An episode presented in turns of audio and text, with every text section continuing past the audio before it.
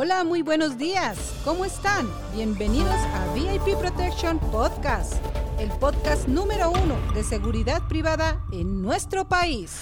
¿Qué tal? Muy buenos días. Te saluda detrás de sus micrófonos Víctor Aguirre. Buenos días, su amigo Eduardo Zárate. Miguel Ángel Iglesias. Y por este lado, José Leonardo Romero. Y en el aire...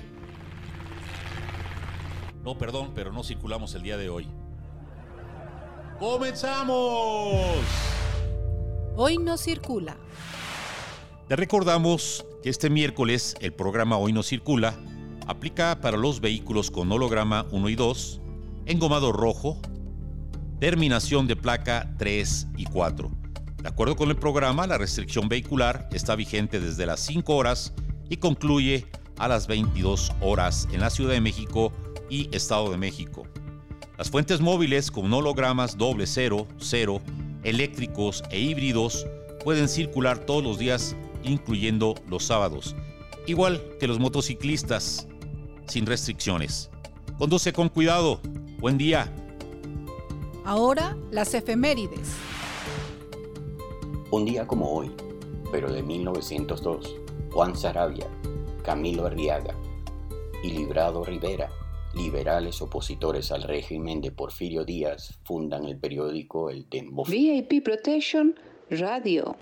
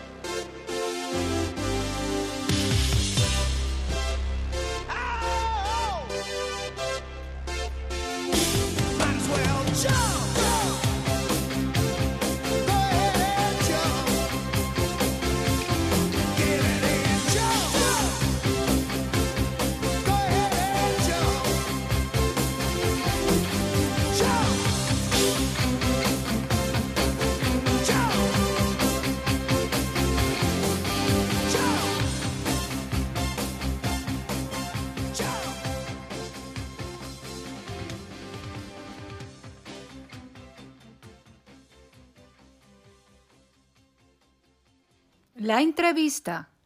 ¿Qué tal? Muy buenos días. Les saludamos con mucho, con mucho gusto en estos lunes y miércoles de entrevista. Como ustedes saben, estamos trayendo a nuestros líderes en, seguridad privada y bueno, a los eh, referentes en las diferentes materias, desde guardias, desde investigaciones, todos aquellos que el día de hoy están representando eh, a la seguridad privada ante el gobierno y, por qué no decirlo, de manera internacional con, eh, pues con los ejemplos de cómo se debe de hacer las cosas.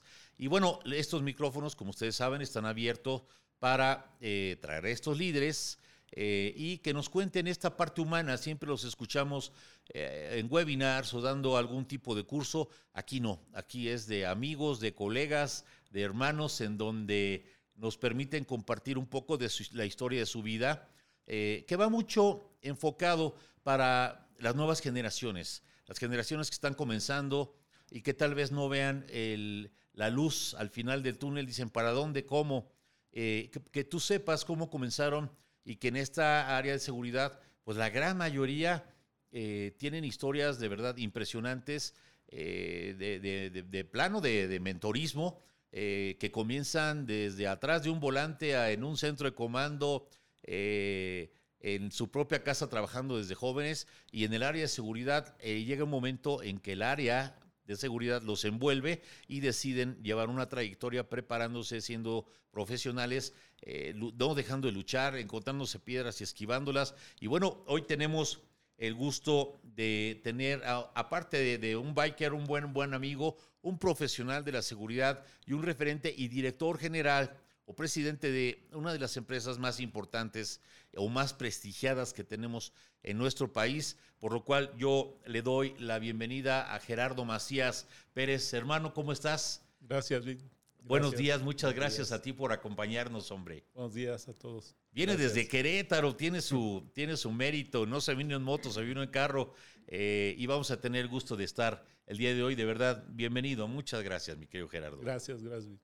Bueno, eh, si me permiten, voy a hacer un poco de su resumen de, de qué es lo que ha hecho su trayectoria, cómo la ha formado y qué lo ha forjado para llegar a ser hoy un eh, precedente eh, o un referente en materia de seguridad. Gerardo Macías Pérez es ingeniero industrial por parte de la UPIXA del Instituto Politécnico Nacional con especialidad en evaluación de proyectos. Sabemos que los ingenieros del Poli son, son los mejores, ¿no?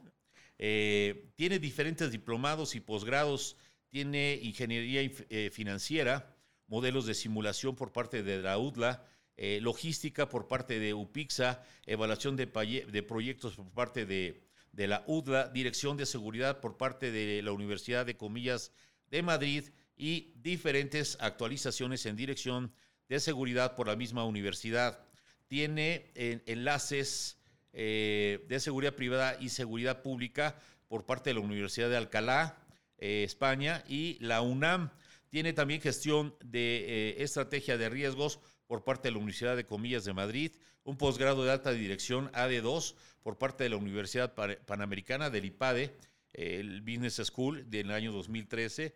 Es premiado como uno de los 100 más influyentes en seguridad por la revista Seguridad en América 2017, que es una de las revistas, eh, de las más grandes revistas que tenemos en México, eh, que esto está a cargo de, nuestro querido hermano Samuel. Eh, saludos a mi querido Samuel. Eh, actualmente es director general de la empresa Protectio Buró de Seguridad Logística. Es miembro activo del comité en la Cámara Americana, es decir, American Chamber, eh, y socio activo de ACES International, de American Society for Industrial Security, que es la más importante que existe hoy por hoy en el mundo. Eh, y presidente de la Comisión de Seguridad y Justicia de Coparmex. Es decir, de verdad es una persona imparable, eh, allá nos platicarás a qué horas duermes, mi querido Gerardo. Eh, así como alumno activo eh, en la continuidad de alta dirección del IPADE. Es decir, la preparación, la profesionalización sigue siendo una constante en, su vida, porque en este mundo no se deja de aprender y más en el mundo de la seguridad. fue profesor para la Universidad de Comillas de Madrid, América Latina, en el programa de dirección y gestión de seguridad y prevención de pérdidas de la cadena de logística. Eh, articulista en la revista Seguridad en América y Énfasis eh, Logística. Socio fundador y tesorero de la Asociación Mexicana de Empresas eh, e Industria de, Satelital, de la MESIS, que es, sabemos que toda la parte de rastreo satelital hoy cuentan con una eh, asociación la cual mantiene lazos con el gobierno y eh, siempre abriendo puentes para que haya una mejor eh, funcionalidad y operatividad en nuestro país, que tenemos un grave problema de robo de transporte, que regularmente es a donde va dirigido. Eh, eh, eh, fue invitado como profesor en el séptimo viaje de estudios y perfeccion- perfeccionamiento de dirección en gestión de seguridad en Madrid, España, instructor del seminario de logística eh, para, perdón, especialistas en seguridad en INACEP, eh, director de distribución de Tibet and Breeding Group, eh, que es un outsourcing de logística y distribución para diferentes sectores como cuidado personal, farmacéutico, alimentos y bebidas, textil, electrodoméstico, electrónicos, entretenimiento, herramientas, etcétera. Eh, es director de prevención de pérdidas de seguridad para, para América Latina en Tibet Breeding Group, eh, gerente de logística y distribución para Pons de México, Danone, ACO y Gamesa, entre otras, gerente de distribución eh, y logística de Galvac SADCB, que es Grupo Ilzamex, gerente de control de inventarios en Nadro SACB y asesor de logística en la Secretaría de Seguridad Pública en eh, nuestro país, bueno, en el Distrito Federal. Sí. Entonces, uff, pues eh, no paras, mi querido Gerardo.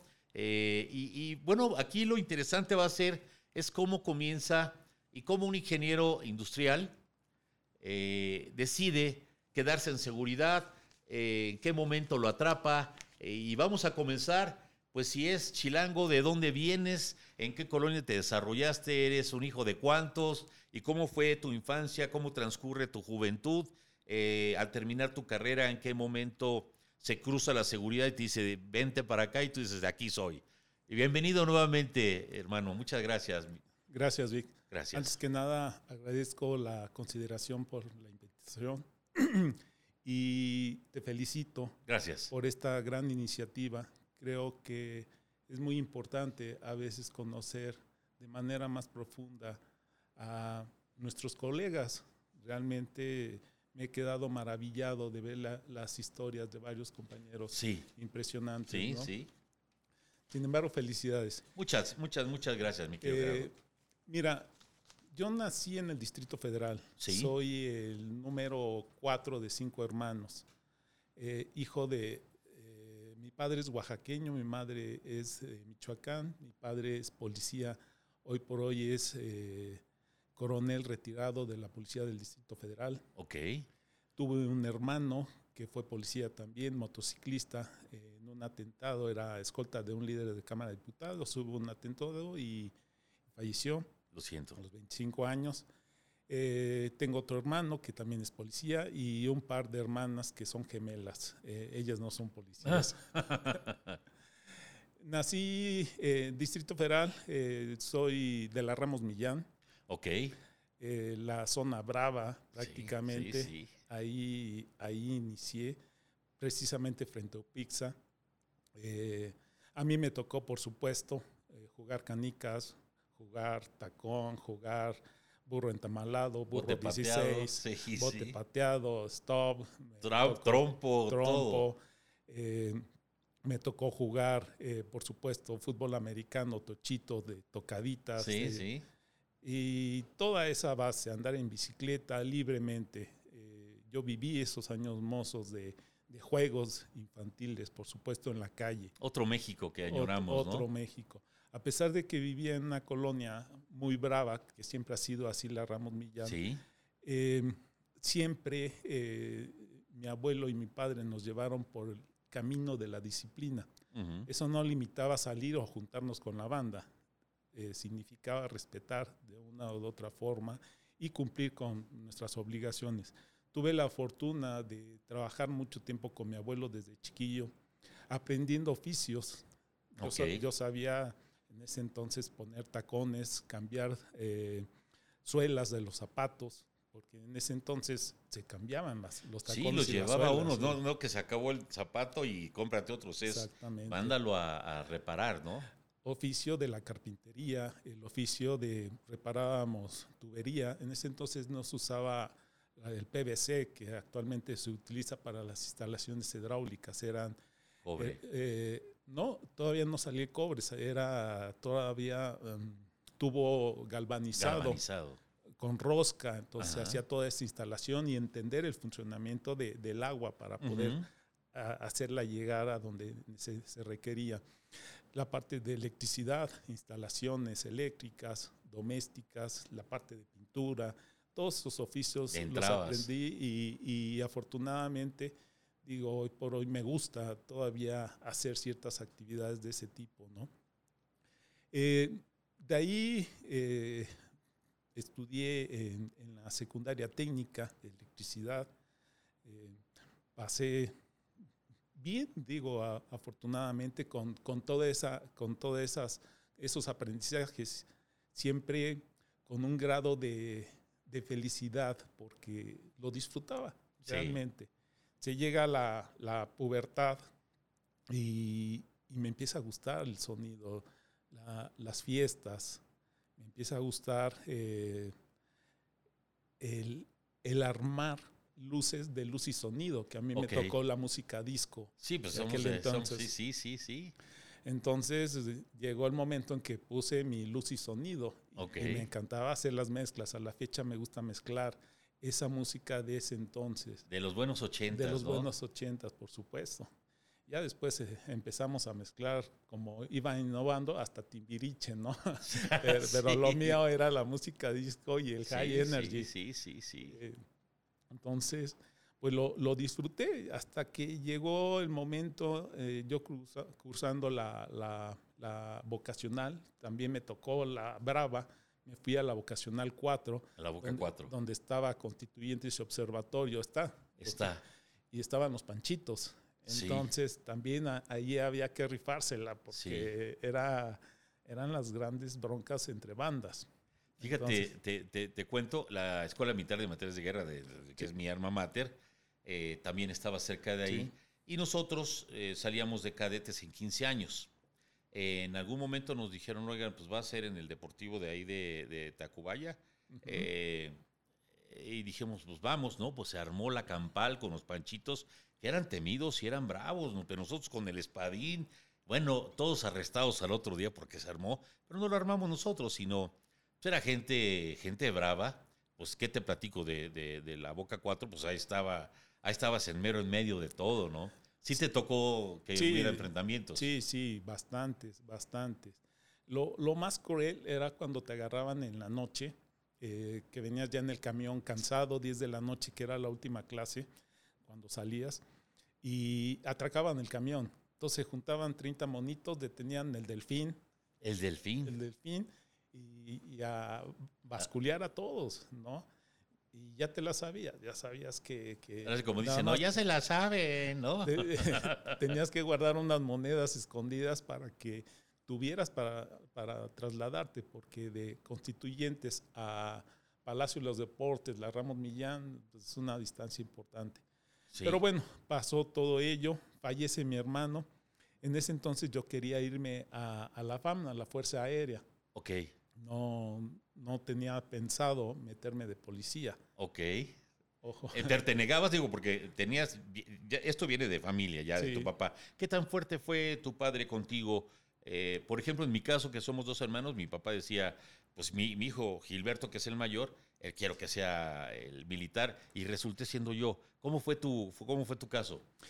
No, fíjate que yo quería irme a la FAM, a la Fuerza Aérea Mexicana, que estaba en Guadalajara en ese Sí, entonces, Zapopan. en Zapopan, efectivamente. Fallece mi hermano y, y me quedé como con ese sentimiento de responsabilidad de quedarme, ya no moverme. Ok, Eh, y sobre todo porque fechas antes mi hermano me, me había aconsejado que yo era la cabeza. ok. Entonces me quedé así como que ya lo predecía. Ups. Entonces, ya no me voy a, a la Fuerza Aérea. ¿Y qué opción me queda? Pues meterme a la policía. Me meto a la policía y dije, aquí voy a hacer carrera y, e inicio de manera importante eh, adscrito en la parte administrativa en el agrupamiento a caballo. Ok, que estaba en, ¿no estaba en Valbuena? No, estaba en, en Cabeza de Juárez. Ok, ah, ok, de acuerdo. Entonces ahí inicio y dije, voy a hacer carrera. Y empiezo a, pues, a presentarme servicios, a, a operar en, en, diferentes. Me tocó ir a ver diferentes partidos de fútbol. No me gusta el fútbol realmente. Ahora lo veo por mi hijo, pero no, me, no, no es ¿A qué equipo le va a tu hijo? Eh, mexicano no, pero le va al Atlético Madrid, digo a este Real Madrid. Real Madrid. Ok. Entonces eh, me tocó ir a varios eventos deportivos a cuidar, porque en ese entonces la policía cuidaba internamente, no la seguridad privada. Ajá. Cuidaban los estadios, cuidábamos los eventos masivos en Palacio de los Deportes, eh, en las luchas, eh, la Plaza de Toros, hasta los bancos los cuidábamos nosotros. Sí, Entonces, sí, sí, sí, yo lo recuerdo. Pues me tocó ir a, a, a hacer servicio de protección. Eh, pero dije, voy a hacer carrera, pero me empecé a dar cuenta de los niveles de corrupción que había. Y no, no, no, no, no, no empataba. No iban contigo. No iban conmigo. Mi padre fue un excelente administrador, un controlador nato eh, en cuestiones administrativas. Y, y creo que eso se me dio a mí también. Entonces me dediqué a hacer la gestión y administración de los equinos. Okay. En ese entonces hizo una adquisición como de 2.000 caballos. Entonces había que inventariarlos y llevar toda su ficha técnica de cada equino de manera controlada para saber qué enfermedades tenía, sus características físicas, desarrollo. Y, todo. y además la asignación de, eso, de esos equinos a los diferentes servicios o destacamentos. Okay. Teníamos como 17 destacamentos en toda la ciudad. Pero aparte mandábamos a la caballería pues, a diferentes eventos. Me tocó también marchar. Desfilar. Desfilar, todavía me tocó orgullosamente una emoción increíble como policía montado. Desfilar en el Zócalo Sí. el 16 de septiembre, increíble, Sí, increíble sí, la, emoción. Ya después lo retiraron, eh, lo quitaron y ya no marcha la policía. Pero bueno, en ese entonces sí me tocó. Eh, cuando me doy cuenta de ese nivel de corrupción, dije, no, esto no es lo mío. Me voy a tener que poner a estudiar y, y- y a darle. Y y me inscribo a UPIXA. Ok. Entro a UPIXA y empiezo a ver ya las materias y esto. Bueno, pues hay que empezar a trabajar. Para eso, eh, en la policía me había cambiado ya a trabajar únicamente las veladas, los turnos nocturnos. Ok. Trabajabas 12 por 36, una noche sí, una noche no, una noche sí, una noche no. Eh, durante 16 años me aventé. Pero a la par eh, me metí a trabajar en la iniciativa privada. Mi primer trabajo Sí. fue Dextro, una empresa de soplado de plástico. Ok. Entonces en el día trabajaba en Dextro y en la noche me iba al agrupamiento. No parabas. Pues tenía que, tenía que ejercitar la, la vocación, Claro. la carrera que estaba estudiando. Y en la tarde de 6 a 10 estudiaba eh, en UPIXA. ¿sí? Después salgo de Destro, entro como, como, como ayudante, salgo como supervisor y me inscribo a NADRO a participar en una, en una, una contratación que se hizo y, y entro como supervisor en NADRO. NADRO era la, una de las más grandes de distribución de productos farmacéuticos. Teníamos algo así como de 24 millones de productos diferentes en, en fármacos. Fuerte, de las grandes, claro. Mucho, mucho. Y me toca la fortuna de entrar como supervisor y de aprender. Implementamos el primer equipo de distribución automática en México, Latinoamérica. Era un equipo donde se lograban eficiencias, le llamaban el robot. Pero era un equipo que tenías que analizar las demandas de los productos, sus tamaños, para poder abastecer ese equipo de distribución que ayudó en un 70% de productividad, es decir, mm, lo hizo muy eficiente y fue el primero y más importante. Eso me dio la oportunidad de conocer y darme cuenta que me encantaban los números y el manejo de los inventarios. Ok. ¿Qué era lo Y- tuyo? Y que era una habilidad que yo tenía. Entonces, el controlar, digo, de, de defectos de carácter soy obsesivo compulsivo. Ah. Entonces soy de controlitis. Ajá. Eh, se, da, se da esta situación afortunadamente y, y- y me hacen gerente de, de inventarios. Administro las diferentes sucursales y, y esto me permite eh, tomar y controlar todo el abastecimiento de inventarios de, de- de la empresa. De Nadro nada más, ¿no? De Wow, Nadro. Wow. De, de ahí eh, me toca, me, me o- me hacen una oferta de ir a Monterrey. No, me mandaron a Monterrey a ayudar a solucionar unas problemáticas de inventarios.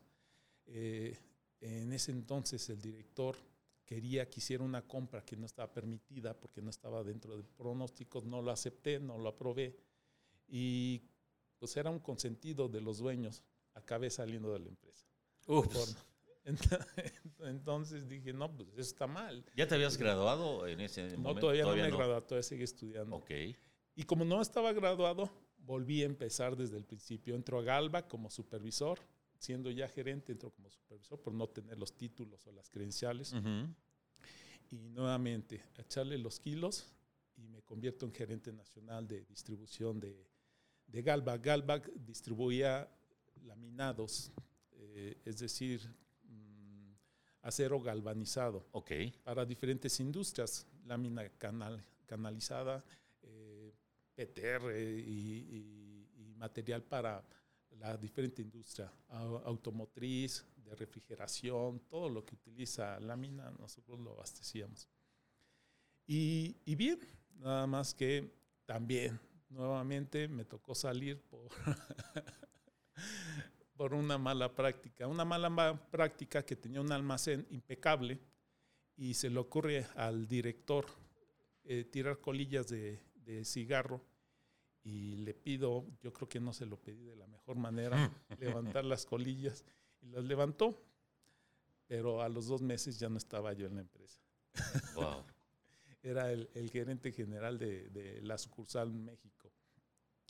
Pero bueno, salgo y nuevamente todavía no terminaba la carrera Ujú. eh, busco, busco chamba y me contrata Dimalsa. Ahí conocí a José Luis Alvarado. Ok. Conocí a José Luis Alvarado. Saludos al buen José Luis. Sí, eh, prácticamente entramos mm, a- ahí al mismo tiempo, nada más que él en la división de transporte y yo entré como gerente de Pons de México. Ok. Ujú. De, de ahí empiezo a administrar Pons de México, se presenta la oportunidad de que, que tome la operación de Danone Ok. y empiezo a operar Danone. Ahí en Danone, afortunadamente, pues logré un éxito importante en control de inventarios, pero también en distribución. Además de lograr en ese entonces la primera certi- una de las primeras certificaciones en ISO 9000 que estaba De moda. de moda surgiendo. Entonces, yo certifiqué ese centro de distribución ISO 9000 y obviamente cumpliendo con procesos, con SINAS. Me di cuenta que el respetar los procesos es fundamental en cualquier organización. Sí. Sí, básico para la buena estructura, ¿no? Es la base de todo. Si no, están trabajando empíricamente a prueba y error. Sí. De ahí, eh, afortunadamente, se, se abre otra puerta. Voy a, tomar la operación de ACO, que tenía muchos problemas en inventarios. También resuelvo los problemas de inventarios de ACO Company. Y después me dicen, oye Gerardo, tenemos un reto más grande. Está entrando Gamesa. ah, necesitamos que llevarlo a nivel nacional, hacer su distribución. Pásate a Gamesa. Y me paso a Gamesa y le entramos a Gamesa, una operación muy complicada, muy padre, de 24 por 24 y, gran reto. un, un fuerte reto, hacer, hacerle crecer, además de una, una operación complicada, cansada, eh, en el aspecto de que es puro volumen, Sí. mucho volumen y tiene mucho cuidado. Y bien, y hice esa operación y después me dicen, oye, tú tienes muy buenos resultados en inventarios, porque el dolor de las logísticas son los inventarios. Dice, oye, donde pasas siempre tienes un buen control de inventarios. Me late que eres bueno para prevención de pérdidas y me ofrecen eh, en ese entonces la gerencia de seguridad para Dimalsa, eh, que no tenía director de seguridad. Lo tomo y empiezo a hacer seguridad. Pero obviamente eh, nadie sabía en ese entonces que yo era policía, o sea, Ujú. porque era una parte que tenías que dejar fuera del currículum. Sí, sí, sí, O sea, no, no podías mostrarlo. sí. Y como policía, pues también vas aprendiendo a identificar. Hace un rato platicábamos que vas identificando al tipo de persona, los ubicas y ya sabes quién es rata, cómo viene, Sí, cómo sí, actúa. sí, los riesgos que tienes, tienes. tienes esa, esa, esa percepción y además yo, hijo y hermano de policías, pues aprendes de una u otra forma. Entonces empiezo a, armar un esquema de, de seguridad. Teníamos eh, mucho robo al transporte, además de pérdidas de inventarios en diferentes operaciones. Y me roban un transporte y armo todo un operativo. Y empiezo a hablar a contactos y, y- y- y- y todo, ¿no? Yo como ex policía, bueno, policía vigente desde entonces, Ujú. contactos y todo. Y, me dice un comandante, oye Gerardo, ¿sabes qué? No te metas. Ese predio donde está el transporte no se puede tocar. Ups. Ah, ¿cómo? Y me quedé así. No, pero hay que hablar a tal, a tal, a tal.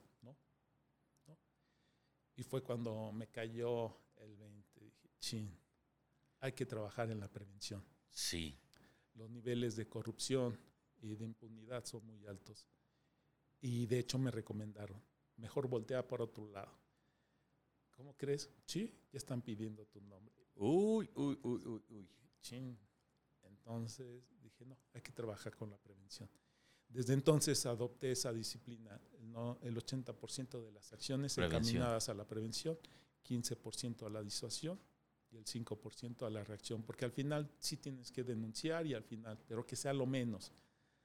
Y así lo he, lo he Oye, bueno, ahí fue donde tú ya tomas la seguridad. En algún momento dijiste, "Oh, bueno, yo lo mío es inventarios, la parte de administración por los retos que he tenido.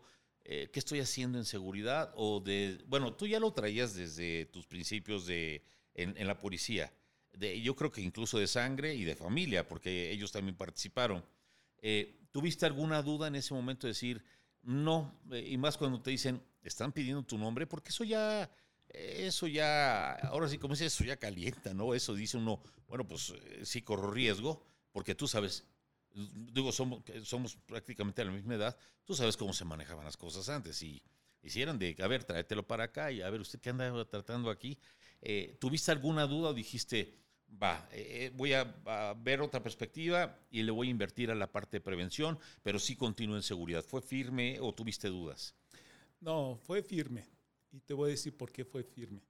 Porque empecé a resolver las problemáticas de pérdidas de inventarios. ¿Qué, qué ocurre en los centros de distribución? Empiezan a tener problemas de inventarios y tenemos, y hacen un escándalo los operativos, tenemos robo hormiga. Alguien nos está robando. Le echan la culpa a la delincuencia. Ajá, y no es así. él viene de adentro. Entonces me avisaban de un laboratorio, por ejemplo, oye, tenemos problemas, nos están robando este producto. Eso, ok, llegaba con ellos y lo primero que les hacía era una encuesta operativa. Así, a ver, muéstrame tus, tus procesos y procedimientos que estás implementando para el control de inventarios. Muéstrame tus cíclicos. Dame un listado y les hacía un corte operativo. sí, sí. Cuando les revisaba esa parte, les mostraba todas las fallas operativas que estaban cometiendo. Oye, si no cierras esta puerta, cualquiera que pase va a robar. No es de que exista el crimen organizado aquí robándote, es que tú estás abriendo la puerta. Controla eso. Y los enseñé a controlar sus inventarios con ciertos indicadores. De tal manera que cuando ellos controlaban su operación, yo ya no tenía problemas de seguridad. ¿Sí me explicó? Eh, De una u otra forma estabas haciendo sus análisis de riesgos para determinar sus vulnerabilidades y hacer las recomendaciones. Y, y no recomendaciones, porque era, era directriz, como conocía, políticas. como conocía yo perfectamente la operación, no me podrían, de- no me podían decir, oye, es que no, esto no se puede, sí se puede, se hace así, se hace así, se hace así. Entonces los controlaba operativamente y, y- y en un gran porcentaje subieron su nivel de control de inventarios y desaparecieron los robo hormiga, teóricamente. No, pues es que tenían más control. Sí, sí, claro. Entonces, teniendo el control, se, se cerraba esa puerta. Y con el robo al transporte, hice, hice prácticamente lo, lo mismo, nada más que eh, en ese entonces ya había otros directores de distribución que tenían otra visión, porque ya era Tibetan Britain eh, la que gestionaba y contrataron a algunos directores que tenían algunas visiones. Entonces no aceptaban las recomendaciones operativas. Decían, no, yo sé de transporte, tú dedícate a la seguridad. Entonces nada más les hacía recomendaciones de seguridad, pero no resolvían el problema, porque tampoco los cumplían. ¿Qué pasa en la logística? Que cuando ocurre que haces la investigación de qué está pasando en los procesos, eh, te das cuenta que vulneran todo el proceso logístico, la misma operación. Y siempre hay un pretexto, es que el cliente es primero, es que la venta, Es que. es que, es que, es que, y, y si no lo entrego, la culpa es de seguridad. En- entonces, al final, violan todas las reglas. Cuando empiezas a administrar por, por procesos y, y estableces varios caminos de acción para una situación, vas regulando y mejorando el mismo proceso. Encontraste dónde era el hilo más delgado y ahí era atacarlo. ¿no? Sí, y ya cuando había casos directos ya de, de colusión, efectivamente, pues tenían los contactos de los mejores. ¿Por qué? Porque déjame decirte que en ese Inter me toca la fortuna de participar como alumno en la primera generación de Comillas de Madrid, en Sí. el TCE. Ahí fue donde ya te comenzaste a especializar. Pero ¿sabes qué? Se nos está acabando el primer, eh, la primera parte de esta entrevista que está padrísima. Eh, vamos y regresamos. Vamos a ponerse un poquito de música los que van manejando. Eh, si nos van escuchando por Spotify, regresamos. Vamos a... Vean cómo, cómo va generando, generando, generando, tomando experiencia desde temprana edad, que ha trabajado toda su vida y entra en esta parte de seguridad y sin tener la especialización, pues ya, ya detectaba que era eh, lo que es la seguridad, ¿eh? el conjunto de herramientas, procesos eh, de recursos humanos y de tecnología. En esta parte de procesos que es regularmente en donde no existen, hay áreas de oportunidad. Vean qué interesante, ahora nos va a platicar, cuando ahora ya dice, bueno, pues ahora me voy a, a especializar con el diplomado de, de comillas, en donde ya se habla un espectro completo de todo lo que lleva o conlleva un director de seguridad. Entonces, regresamos, eh, les dejamos con esta pieza ochentera, eh, maneje con cuidado y tres minutitos estamos de regreso. Muchas gracias. VIP Protection Radio.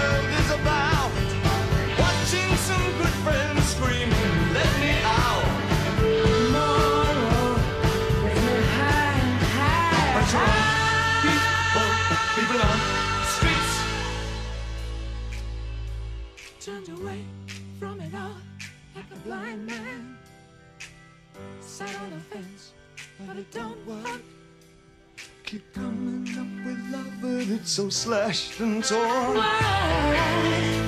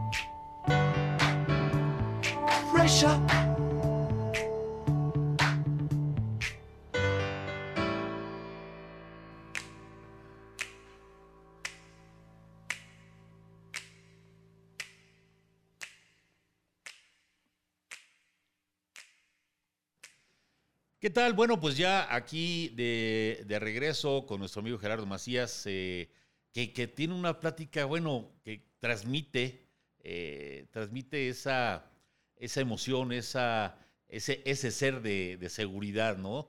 Entonces, pues vamos a seguir escuchando que nos quedamos, mi querido Gerardo, en, en la parte cuando eh, no querían combinar ya la parte de transportes con, con la parte de seguridad y decides entrar al, al diplomado de, de comillas. Eh, ¿Cómo te fue por ahí? ¿Quiénes son de tu generación? Padrísimo, porque era la primera ocasión que me reunía con los grandes de la seguridad de México. Esos grandes eran, por supuesto, Jorge Septién, Sí. José Luis Rojo Arabi, Samuel Cacho de la Teja, Samuel Cacho. Marister Sarmiento, su hermano de Marister, este Alejandro que trabajaba en Grupo Diamante, eh, Alejandro Brown, Alex Brom, le mandamos Este, saludos, que este- tiene que estar por aquí, mi querido Alex. este Aguilar, el de Sony, este, Carlos. Carlos Aguilar, estaba ah, Juan Carlos Varas, por supuesto. Saludos a mi buen Eh, Juan Carlos, amigo. El gran, Biker. el, el gran maestro de la Fe- FEFA. es este Juan Antonio Arámbula, Ah, de la FEFA era el de la fila de atrás, de la Federación de Estudiantes de la fila de atrás.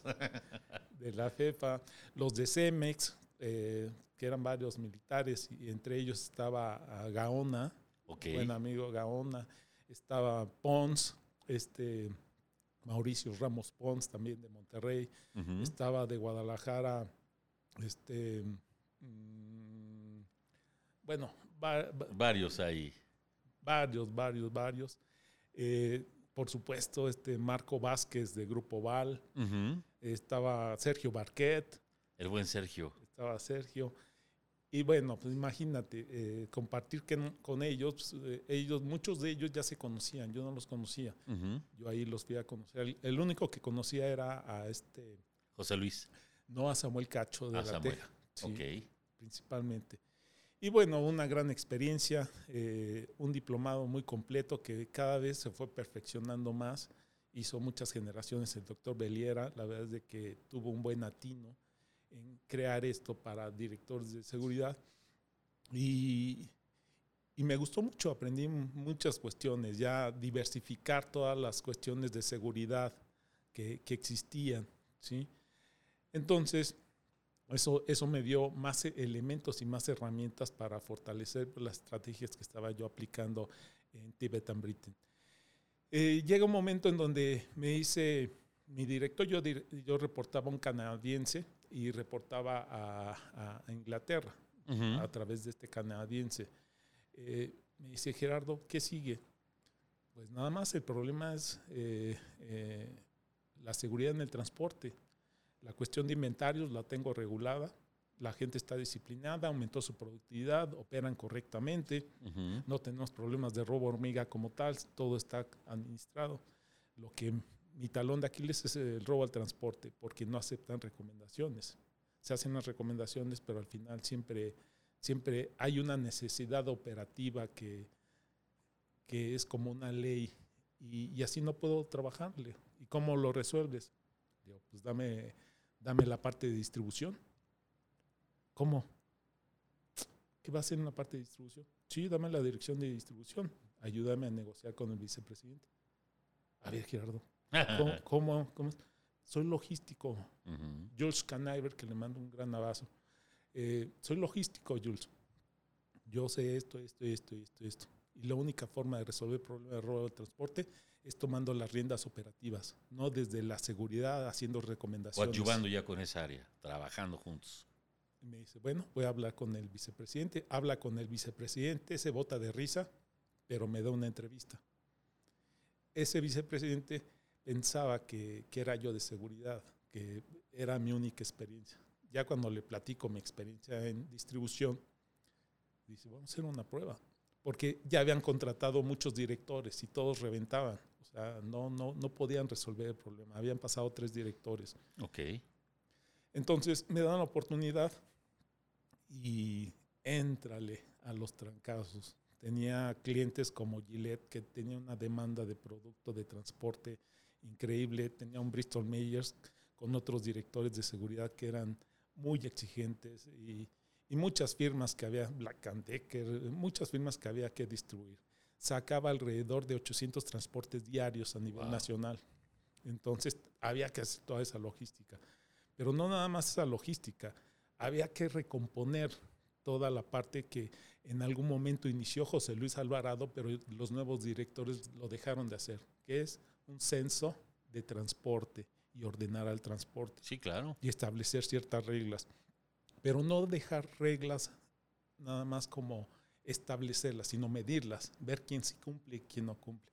Eso lo hicimos y la primera condición exitosa era, a ver, ¿dónde estamos parados en el transporte en México?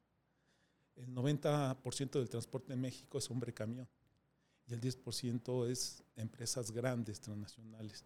Entonces, tenemos que trabajar con el hombre-camión. Hay que fortalecer, empoderar al hombre-camión. Y eso empieza a hacer, a renovar contratos con el hombre-camión, buscar condiciones de pago. Muy difícil porque los clientes decían, por ejemplo, Gillette, no te voy a pagar por adelantado. Si no me pagas por adelantado, págame en una semana para yo pagarle a la semana al transporte, porque el hombre camión vive al día. Sí, sí. Si no resuelve esa condición, vamos a seguir teniendo problemas de distribución. Y el culpable, sí, va a ser la- mi empresa, nuestra empresa, pero tú vas a dejar de abastecer el producto, que es esta obligación. Y vas a perder eh, Ya, ya hay un impacto posi- consecuencial. posicionamiento. Claro. los convencí, me pagaron en tiempo, eh, me ayudó mucho, en ese entonces era Juan Marcos Baez, el de seguridad de Bristol Myers, me apoyó mucho en esto, lo convencí, me dice, sí Gerardo, él habló internamente y resolvimos el problema de pagos y, y así lo, lo llevamos. Resolviendo el problema de pagos, entonces ahora hay que medir el transporte a los buenos operadores y malos operadores. Y hay que hacer una depuración. Lo hicimos y fue exitoso el proyecto. Tardamos año y medio con éxito total, felicitaciones, le dimos la vuelta de manera increíble. Entonces, pues ya, vente a Inglaterra, eh, los viajes, ya disfrutar de la poción, porque como era una empresa eh, eh, global, pues ya eran vicepresidencias, no eran directores, eran vicepresidentes de los puestos. Entonces pues, ya tenías otra posición, ya, ya con, con buenos resultados, y de repente otra empresa más grande compra Tibet and Brit, Ok. compran a Tibet, me quedo con esta nueva empresa como año y medio más, y después deciden retirarme, porque éramos dos directores. Se queda eh, el director que compró. Ok. Yo salgo y, y ya me quedo, chin, ¿y ahora? No, pues ya soy vicepresidente, voy a buscar. Una vicepresidencia. Una vicepresidencia. Y ahí me pongo a buscar y, y no encontraba. Ok. Y no encontraba y no encontraba y no encontraba. ¿Qué había pasado? Que me había quedado únicamente con las credenciales de, de mi carrera. Ya nada más tenía esa, esa credencial y algunos diplomados, pero no había avanzado. Entonces, cuando llegaban las entrevistas de vicepresidencias, pues llegaban con doctorados y con mucha preparación académica, con muchas credenciales. Sí, sí. Y yo nada más tenía mi carrera y unos cuantos diplomados. Entonces, pues no, no, no, no, no sumaba. No valoraban la- el know-how el expertise que ya, que ya tenías, ¿no? No, no, no, no pasaba. De hecho, yo creo que llegaba al escritorio del currículum y nada más veían las credenciales que tenía y decía, no, vente por este. Y entrevistaban a los demás. Y mi buen amigo Samuel Cacho de la Teja me invita, oye Gerardo, dame una consultoría, tengo una compañía de transporte y tengo muchos problemas. Tú eres experto en eso. Y le di una consultoría y después me dice, oye Gerardo, pero en mi empresa de seguridad tengo problemas, ¿por qué no te vienes a trabajar conmigo? No, Samuel, ¿cómo crees? Yo ya soy vicepresidente. Sí, ¿qué pasó? O sea, yo estoy buscando Sí, sí, cor- altos una corporativos, una, em- una empresa global. Y me dice, Gerardo, quédate. Era un marzo, me acuerdo, del 2005. Me dice, Gerardo, quédate. A final de año yo te pago lo que te estaban pagando ahí y te doy las prestaciones que tenías. Pero quédate. Y no encontraba trabajo y dije, bueno, voy a hacer Órale. la prueba. Órale. Pues ya, entradito con Samuel, agarra a Samuel, me da la chequera y me dice, yo lo que sé es, es vender. Y tú quédate a operar y administra. y me hizo su, su director general, ¿no? Y de repente me cae una auditoría del SAT. Acabo de llegar.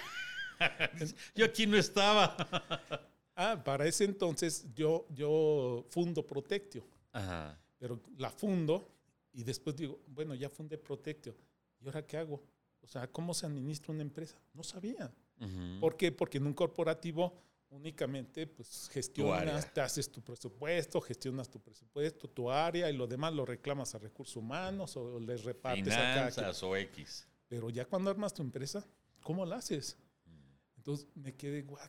Bueno, pues ya está constituida, pero no sé, no sé cómo, cómo empezar. Me da la oportunidad Samuel y empiezo a administrar su empresa. Me cae la auditoría y, y me toca aprender toda la parte contable y fiscal. Sí. Y ahí ponte a estudiar para, para saber cómo, cómo es el rollo. Para no hacerte el cuento largo, libramos bien esa auditoría, eh, nos congelaron cuentas, sufrimos, me di cuenta de los impactos que tiene eh, todo este tipo de situaciones y, y armo una estrategia. Para no hacerte el cuento largo, a los cuatro años nos convertimos prácticamente en una de las más importantes en custodia de transporte Ujú. un proyectazo bien bonito, con toda la confianza de Samuel. Samuel me confió, empecé a recortar, administrar y, y- y me apoyó en todo momento para que decidiera sobre la empresa. Aprendí lo que tenía que aprender. A los cuatro años eh, nos ve Prosegur y dice, oye, me interesa tu empresa. ¿Va? Se la vende Samuel, nos hacen auditorías, vienen tres auditores internacionales, todas las auditorías las pasamos y vende su empresa Samuel Ujú. y ya eh, me da una compensación Samuel y con eso pues digo este es el momento de empezar con. Protectio, ya sí. sé cómo se hace me ofrece Prosegur una, una dirección me dice Prosegur quédate dice quédate para que administres te necesitamos no señor ya no quiero el corporativismo ni esa vicepresidencia ahora quiero ser eh, dueño de mi empresa Sí, sí. y que me voy a trabajar a Protectio. Y vámonos a empezarle. ¿Y qué, qué fue lo que hice? Pues empezarme a preparar. Ya con esa, con esa disponibilidad empecé a tomar más cursos, me seguí preparando, fu- empecé a tomar todos los cursos que había de seguridad, habidos o por haber, sobre todo porque de repente me ofrece el doctor Bellier a ser parte del, del grupo de profesores de la Universidad de Comillas, entonces tenía que prepararme más y, y seguí preparándome para armar mis estrategias. Y, y el éxito de, de mi, de mi esquema era enseñarle a razonar a mis alumnos en, en problemas con, de logística, un razonamiento de tal forma que lo resuelva sin la seguridad. Es decir, siempre debe existir, Sí, sí. pero lo más importante es crear un ADN dentro de la organización que sea seguro, para que los costos de seguridad sean más bajos. Porque si no, estás generando pura disuasión y es muy caro. Sí lo es. En cambio, la prevención basado en recomponer el ADN, que así le llamo, el ADN logístico de las organizaciones, es parte del proceso operativo y no te cuesta. Nada más tienes que cuidarlo, medirlo y, re- y- y mejorarlo. ¿no? Sí, sí, claro. Entonces, eh, empecé a vender esas estrategias y, y bueno, por ese camino nos fuimos. Y ahora pues aquí estamos eh, eh, muy contentos atendiendo esa, esa parte de necesidad del mercado, ¿sí? Da- bajo una perspectiva de prevención. No, y con un mercado eh, necesitado de estrategias de seguridad en cuanto a la cadena de suministro, que es importante y donde más pérdidas hay, y en un país en donde eh, hay un crimen organizado que genera miles de millones de pesos eh, en, en- este robo de transporte, eh, pero tú estás manejando ambas partes, no nada más la robo transporte, sino desde el área de producción, almacenaje, y nos vamos a distribución, y de ahí también a ver a los choferes de, que van a andar eh, en- en- repartiendo el producto con sus propias políticas, es decir, les está dando un todo en la cadena de suministro y eso es, eh, pues ese es el éxito de tu empresa, ¿no? Y el, el, el know-how o expertise que traes, que pues ese no hay universidad que te lo enseñe, ¿no? Aquí yo creo que has encontrado eh, sin duda, eh, aspectos de seguridad importantes, como el poder dividir el 80%, 80 de prevención, el 15% de, de, Disuasión. de disuasión y la parte de, Reacción. de reacción. Ahora, ¿cuántos años lleva ya Protectio?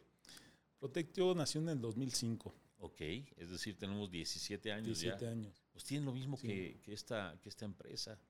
Eh, ¿Cuántos elementos tienes? ¿Cómo, cómo está distribuido? Sin embargo, sin embargo, nació en el 2005, pero cuando empecé a operarla fue después de la venta de, de, Ries a Prosegur, cuando Samuel, eh, que fue en el 2010. Del 2010 para acá es como he estado operando y he estado al 100% con, con Protectio. Somos una empresa pequeña prácticamente, sin Y embargo, joven. y joven. Eh, los clientes que tengo, no lo sé, no, no hemos perdido clientes, tratamos de cuidarlos, hacemos relaciones de negocio a largo plazo con muchas oportunidades. Ahorita estamos certificando en BAS, precisamente con esa, con, tenemos ISO 9000, pero estamos yendo con la parte de BAS. Somos empresa, eh, empresas socialmente responsables. Pero en el rubro yo empujo mucho esa parte social en la parte de educación y formación. O sea, Importante. es muy importante y sobre todo no en la preparación para que trabajen eh, en especialidad en seguridad, no, preparación para su vida, preparación para, para los trabajadores, es decir, tengo programas para que obtengan su prepa, tengo programas para que becas en el TEC de Monterrey, convenios, por ejemplo, para que tengan sus becas, eh, eh, de, saquen su preparatoria, tengo algunos eh, estudiando sus carreras y, y la mayor parte del cuerpo directivo tiene posgrados, ¿sí? Wow. Y gerencial de, de mi equipo. Es muy importante para mí esa, pre- esa preparación y esas credenciales, por supuesto. No, pues felicidades porque algo que destaca es el hacer un proyecto de vida y prepararlos para tal. Y eso habla de la parte humana, que muchas veces yo creo que va a ser, eso es lo que viene ya y va a ir desapareciendo el que seas el número 257 de la nómina, ¿no? Eh, que, bueno, no quiero hablar mal de los sindicatos, pero eh, esa misma filosofía que tú estás teniendo, yo la escuché eh, para, para TPS, ¿no? Con, eh, con, con su presidente que, que también, que fue guardia, que estábamos hablando hace rato, y bueno, pues tú también no, no, no fue nada suavecito que tu padre te haya puesto la, la empresa. Ha sido un camino, una trayectoria larga en muchas áreas, desde, propio, desde tu propia juventud hasta el día de hoy. Y ese enfoque, de verdad, eh, ojalá, ojalá que eso fuera ya un común denominador en la seguridad, porque todavía hay, hay áreas y compañías oscuras que es sobre, sobre la ganancia y no sobre el recurso humano. Pero bueno, solitas, solitas van a ir eh, con esa tendencia a desaparecer porque la gente va a decir, tengo, tengo un sentido de pertenencia en esta, en esta empresa, que eso es lo que te da el, el hecho de que haya un respaldo eh, y, una capacitación constante, y no nada más en su trabajo, sino también en la parte eh, social, laboral y, ¿por qué no?, familiar. Es decir, estás atacando los tres aspectos de- del ser humano, ¿no? Entonces, eso va a venir con el éxito y contigo con toda seguridad, porque si algo yo puedo destacar, y lo he dicho siempre desde la primera vez que te vi, eh, tú... eh, eh, pesas en oro gramo por gramo de lo que pesas en tu cuerpo, de verdad. Porque eres una, una gran persona, eres una persona muy sencilla, una persona con mucha humildad y un gran profesional de la seguridad. Por eso es que de verdad nos sentimos con, con el honor, honor de que nos estés acompañando hoy, mi querido Gerardo. Un- un- una verdadera delicia la plática que estamos teniendo, pero no termina. Eh, platícame tu peor momento en, en tu carrera, que hayas dicho, este sí fue una, una, situación de mucho compromiso que se tuvieron que tomar decisiones y que fue una experiencia de vida, porque siempre lo tenemos que ver, las, los eventos son neutros eh, y nosotros decidimos si los hacemos positivos o negativos. ¿Cuál fue un estiramiento que digas, esto ha sido lo peor que me pasó en mi carrera y que tuve que pensarlo y que me llevó incluso a dormir? Creo que, que en todas las fases eh, tuve grandes experiencias duras, como el perder empleos, por supuesto, eh, por mi falta de diplomacia que tuve que ir moderando y aprendiendo, era muy cuadrado hasta cierto punto. Sin embargo, todas me dejaron grandes aprendizajes. Creo que, que de todas aprendí y he aprendido bien. Y, y eso es bien importante también, esa, esa parte de, de estar hambriento del conocimiento. En el IPADE, cuando empecé en el 2013, habían maestros buenos y malos, la mayor parte buenos. Ujú. Por supuesto, había uno que otro malón que no te gustaba y empezaban las críticas sobre ese profesor. Y yo siempre he dicho, no, también de esos hay que aprender, hay que escuchar y hay, y hay que saber, ¿sí? Porque también de ellos se, se aprende. Entonces hay que tener esa, esa capacidad y también, obviamente, pues el criterio, ¿no? Para definir qué te sirve y qué no te sirve. Pero de todas esas experiencias hay que ir sumando. Por eso la continuidad en el IPADE yo no la he dejado. Desde que arranqué, la he tomado, la he tomado y siempre hay cosas nuevas. Entonces, dentro de las desgracias que han ocurrido, siempre ha habido un gran aprendizaje Sí. que agradezco. Y aquí estamos, ¿no? ¿Qué aprendizaje te deja la pandemia? La pandemia fue una licuadora, una disrupción a lo que veníamos viviendo y creo que vienen muchas reflexiones. Las primeras son de la vida se va en cualquier momento. ¿eh? O sea, hay que vivir el hoy y el ahora. Hay que disfrutar lo que tenemos. Es por eso que ahora que me invitaste y que me contactaste, voy a hacer eso que quise ser, que era piloto aviador, que no lo pude lograr en aquel momento. Y ahora, gracias a ti, viendo, siguiendo tu ejemplo, me pasaste el contacto y lo estoy estudiando, ¿no? Entonces, hay que aprovechar todas esas oportunidades, porque en, en cualquier momento la vida se va y hay que Sí. vivirlo. Creo que ese es el aprendizaje de mayor valor. Y la otra, que puede ser secundaria, es aprovechemos el tiempo, porque esta ventaja de tecnológica que nos da el- el, eh, para no movernos y aprovechar toda la tecnología para mejorar eh, en nuestro día a día y, y tener más calidad de tiempo, ¿sí? Hay que aprovecharla. No, pues esa es una buena filosofía. ¿Qué estás viendo en la escuela de aviación ahorita? ¿Qué materia? Eh, ahorita entramos con los cálculos, con trigonometría y, Yo que dije, yo no quiero matemáticas cuando me ponen. Dices, Sí. pues ni modo. Y de verdad, ya verás. eh, muchos dicen, ah, es piloto de avioneta.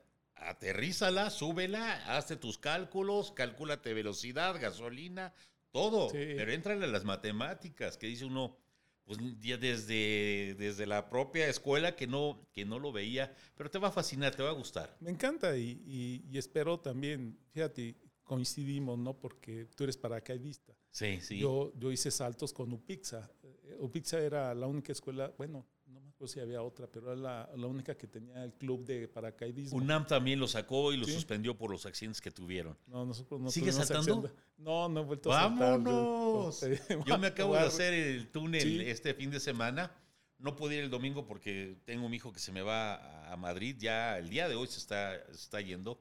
Este, pero vámonos. Sí. Eh, que te avientes un tándem y luego, si te gusta, que tomes el curso para paracaidismo. Y ahí la especialidad que tú quieras, hay mil, hay mil. Entonces, eh, somos del aire, mi querido Gerardo, Así ¿no? es. Eh, no, pues qué padre, qué padre. Oye, nos quedan dos minutos. Yo no, de verdad yo disfruté esto, aprendí mucho.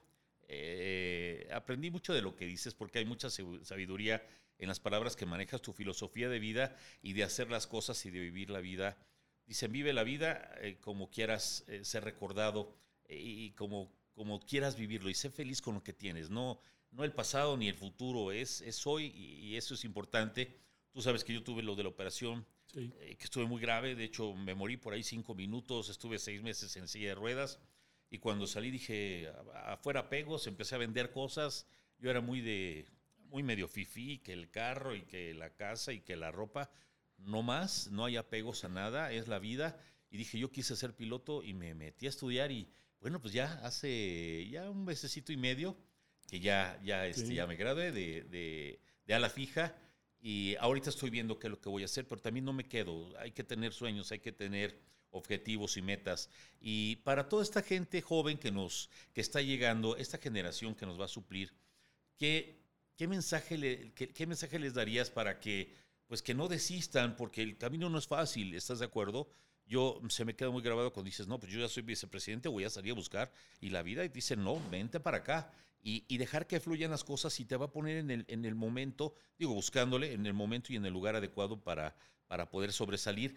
Y, y sobre todo yo quisiera destacar la pasión con la que tú te manejas, que te felicito, porque cuando haces las cosas con pasión se deja de convertir en un trabajo. Y el- la continuidad de, de tu capacitación, de tu preparación, es algo que hay que admirar. Y Pade, pues qué te digo, es de lo mejor que tenemos hoy por hoy. ¿Cuál sería tu mensaje para, para estas generaciones que van a tener un reto que ahora viene a ciberseguridad y, y nuevas modalidades de delincuencia? ¿Qué, qué, qué les dirías a ellos? Yo creo que la primera es, hay que estar donde nos gusta estar, hay que disfrutar lo que estamos haciendo, hay que apasionarse, como bien comentas, con lo que haces, hay que vivirlo, porque solamente de esa manera puedes tener la apertura para ir mejorando y lo más importante, para contagiar y permear ese conocimiento, porque al final no lo haces solo, lo haces con un equipo de trabajo. Yo tengo la fortuna que en cada puesto que estuve en toda mi vida profesional, siempre dejé grandes profesionales, y me refiero a grandes porque se convirtieron, crecieron, subieron, y todavía me llego a encontrar eh, gente que me reportó y, y que alcanzaron grandes posiciones, y me da mucho orgullo. Y, y en la empresa, pues tengo gente que ha estado conmigo 15 años prácticamente, desde Ok. que empezó. ¿Por qué desde que empezó? Por- porque estaban conmigo en Ríes. Cuando se vende Ríes, se vienen conmigo a, a Protectio a los cinco años. Entonces, pero lo más importante es eso, que estén donde les guste estar y, y se puedan apasionar. Si estás, no estás a gusto, no, no va a avanzar, no va a prosperar. Y a veces el dinero no es tan importante, es importante que estés bien y en esa medida vas, vas a tener un- una, una recompensa mayor. Retribución, claro. Sí, ese es básicamente. Pues ya lo escucharon. La verdad es que a mí me deja con muy buen sabor. Yo creo que también a todos ustedes, como todas las entrevistas de estos grandes líderes, pues han sido a través del esfuerzo, del trabajo, de la constancia, de la preparación. Y en esta área de seguridad, que hoy son 11 áreas las que ya tenemos, eh, pues encuentra qué es lo que te gusta. Y como bien lo dice Gerardo, si no te apasiona tu trabajo, busca otra cosa, porque vida solo hay una. Y la vida es un regalo y hay que disfrutarla, de verdad. Olvídate de llorar, de estar enojado, de, de envidiar a la gente. Eh, la única competencia eres tú mismo. Cada quien tendrá sus oportunidades, si las tiene o no. Entonces, pues trata de ser feliz porque es muy corta, de verdad. Yo ya a mis 56 años digo, pues qué corta, ¿no? Como diría Juanes, la vida, la vida es, eh, es un ratico y, sí lo es, ¿no? Ya cuando empiezas a disfrutarlo, pues resulta que ya estás en tus últimos años. Entonces, tú que estás comenzando y tú que, que estás igual que yo o tienes más años que yo, disfruta la vida, eh, eh, disfruta la seguridad, que hace falta mucho que compartas, como lo acaba de decir Gerardo. No es únicamente el crecimiento que tú tienes, sino también estoy dejando a gente que, que van a ser grandes profesionales y que tú permeaste esa, esa, eh, esa pasión por las cosas que están haciendo y es cuando, cuando vas a realmente a destacar. Eh, no hagas lo que no te gusta.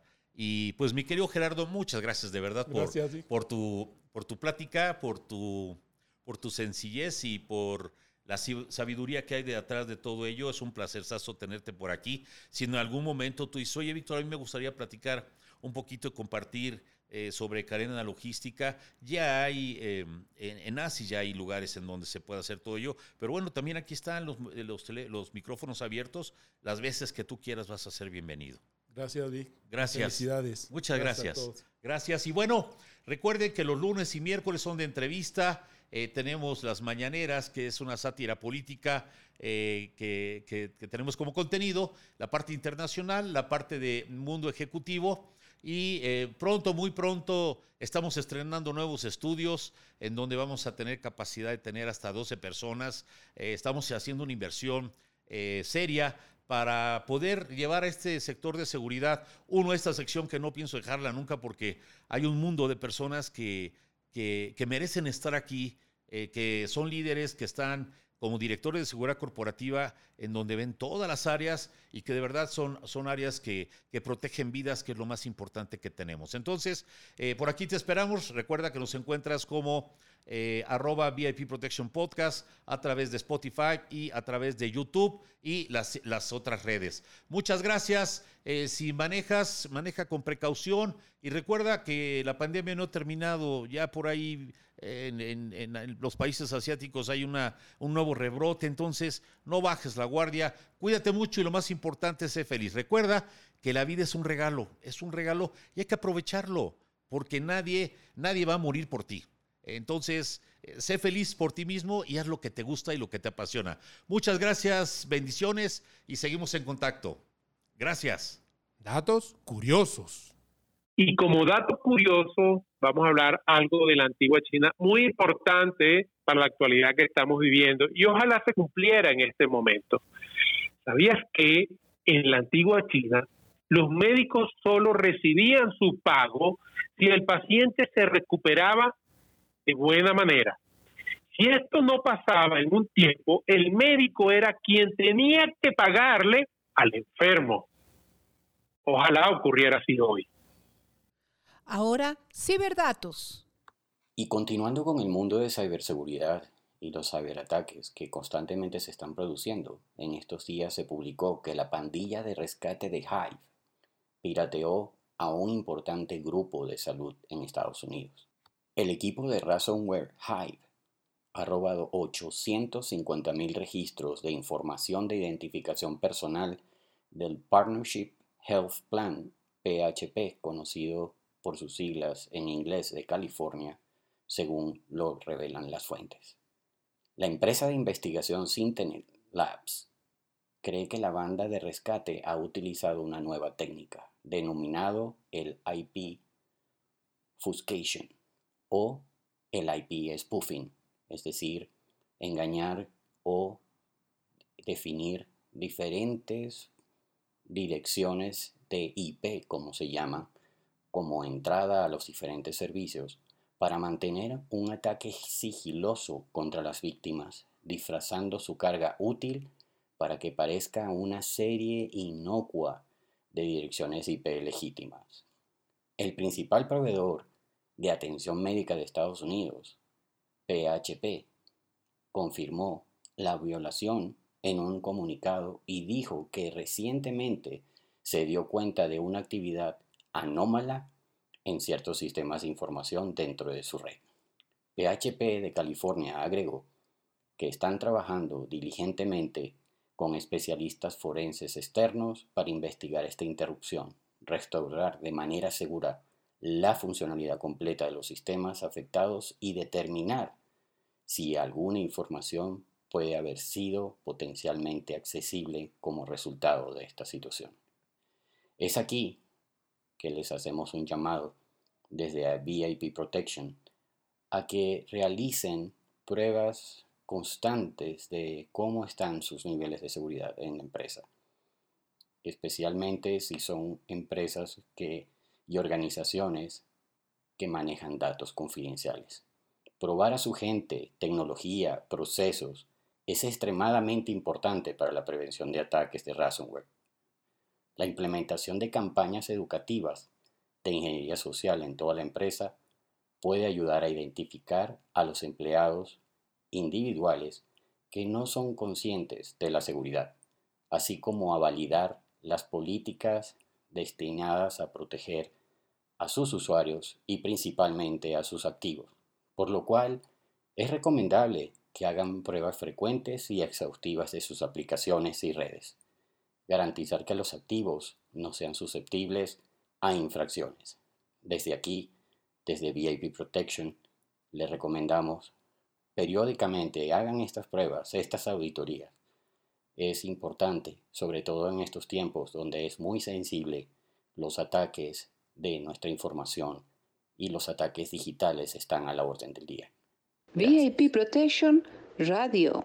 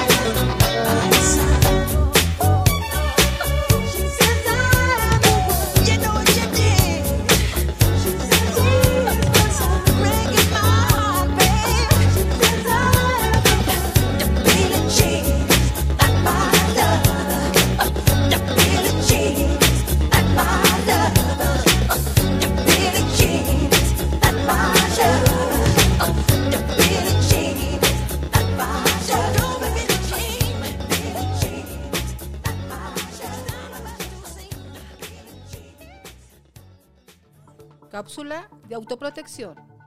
Una de las nuevas medidas que debes de considerar es el aumento de comunicación familiar. Regularmente no estamos enterados en dónde se encuentran nuestros hijos, en el caso con los que estamos trabajando, papás o mamás solteros, o en el caso de las mamás que trabajan en casa, eh, no sabemos realmente cuáles son sus movimientos. ¿A qué nos expone ello? A que si llega a suceder algo, van a pasar horas para que podamos nosotros darnos cuenta si algo sucedió. Te voy a ejemplificar. Yo salgo de trabajar al trabajo, por, por poner ejemplo, a las 7 de la mañana. Pero resulta que a dos calles de mi casa me cierran, se me cierran dos carros, me sacan y me llevan. En una hora ya estoy en Guerrero, o dos horas ya estoy en Guerrero, o en una hora ya estoy en el Zahualcoyot, en una casa de seguridad, secuestrado. Para que mi familia se dé cuenta de que estoy secuestrado, van a depender de dos cosas. Una, que el secuestrador haya ya hablado para pedir dinero. Dos, que sea tarde, noche, que no les contestes y que llamen a tu trabajo. Pero para que eso suceda, de 8 de la mañana pudiera ser a las 6, 7, 8 o 9 de la noche que esto llegue a suceder. En 12 horas te pueden incluso ya tener en cualquier frontera de nuestro país. Luego entonces, ¿cuál es la recomendación? Uno, debes de tener conocimiento que cuando mayor riesgo corremos los mexicanos o cualquier persona es en nuestros traslados. De la casa a la oficina, de la casa al colegio, de la casa a la iglesia, de la casa al supermercado. Luego entonces, ¿qué debemos de hacer? Yo que te sugiero, conforma un grupo de WhatsApp familiar. ¿Qué vamos a hacer ahí? Hoy con la pandemia, cuando se está en semáforo rojo, no se permite a los centros comerciales más que entrar una persona. ¿De acuerdo? Solo una. Esto está siendo aprovechado por la delincuencia para que al momento de que salga esta persona, como saben que va sola, es acecharla para en cuanto se suba a su vehículo, sin importar si hay seguridad o no en el estacionamiento, poderse subir en el vehículo y secuestrarla. Al igual, tus hijos estén eh, ya haciendo eh, clases presenciales o el trabajo presencial, no nos vamos a dar cuenta hasta después de muchas horas. Entonces, ¿qué es importante? Hoy por hoy WhatsApp te da la oportunidad de poder compartir tu ubicación por ocho horas o hasta por ocho horas. Entonces, ¿qué es importante? Al momento de salir de casa, yo estoy compartiendo mi ubicación en ese grupo. En el caso de las amas de casa que van a ir al centro comercial, pues que escriban, voy al centro comercial, comparto mi ubicación. Es decir, si algún miembro de la familia va a salir de casa, pues tiene que compartir su ubicación para que en todo momento estemos todos enterados de dónde estamos. Tal vez esto nos llegue incluso hasta poner nerviosos, pero son medidas importantes de prevención para evitar que pasen horas y no nos demos cuenta hasta que alguien esté reclamando dinero, que ese es el peor escenario que pueda llegar a tener una familia. Entonces, es importante que te sientes con tu familia y le digas, ¿saben qué? Acabo de conformar un grupo eh, de WhatsApp solo para nosotros, no lo vamos a hacer con otras familias, te lo sugiero porque muchas veces en el caso de delitos de acto impacto como es el secuestro, familiares o empleados son los que llegan a participar porque saben a qué hora tus horarios eh, y tus movimientos que haces durante el día. Entonces te sugiero que sea únicamente tu familia y decirles la política es cada que alguien vaya a salir de casa, tiene que avisarnos a dónde va y compartir eh, la ubicación, ya sea por una hora, ya sea por dos horas o por ocho horas en vivo, que es importante. ¿De acuerdo? Esta es una medida que te va a tener tranquilo, que vas a saber en dónde se encuentra cada miembro de tu familia. No olvides que la, la, seguridad comienza por ti mismo y nosotros debemos de ser nuestros, los propios generadores de seguridad. Hasta pronto. VIP Protection Radio.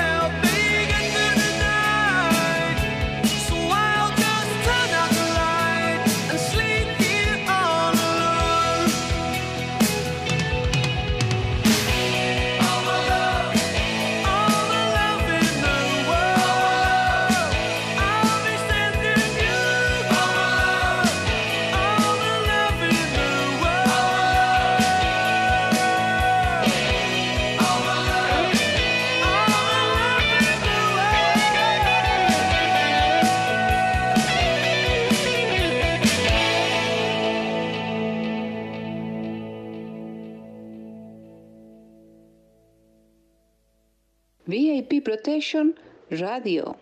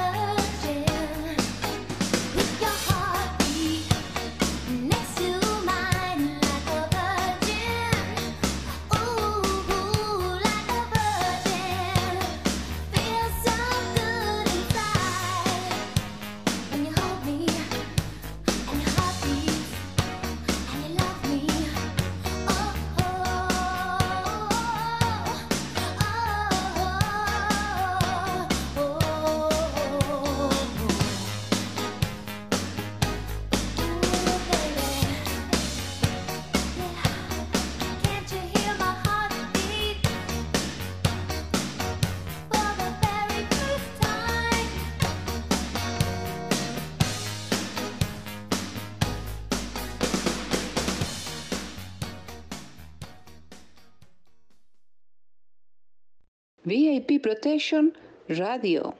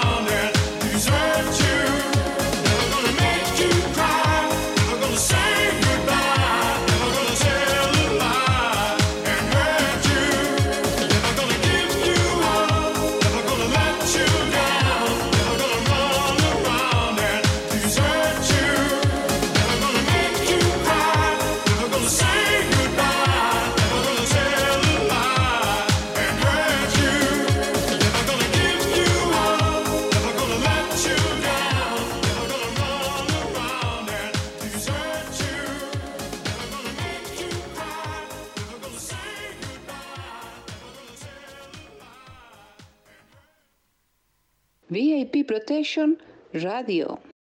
If I should stay, I would only be in your way. So I'll go, but I I'll think of you every step of the way.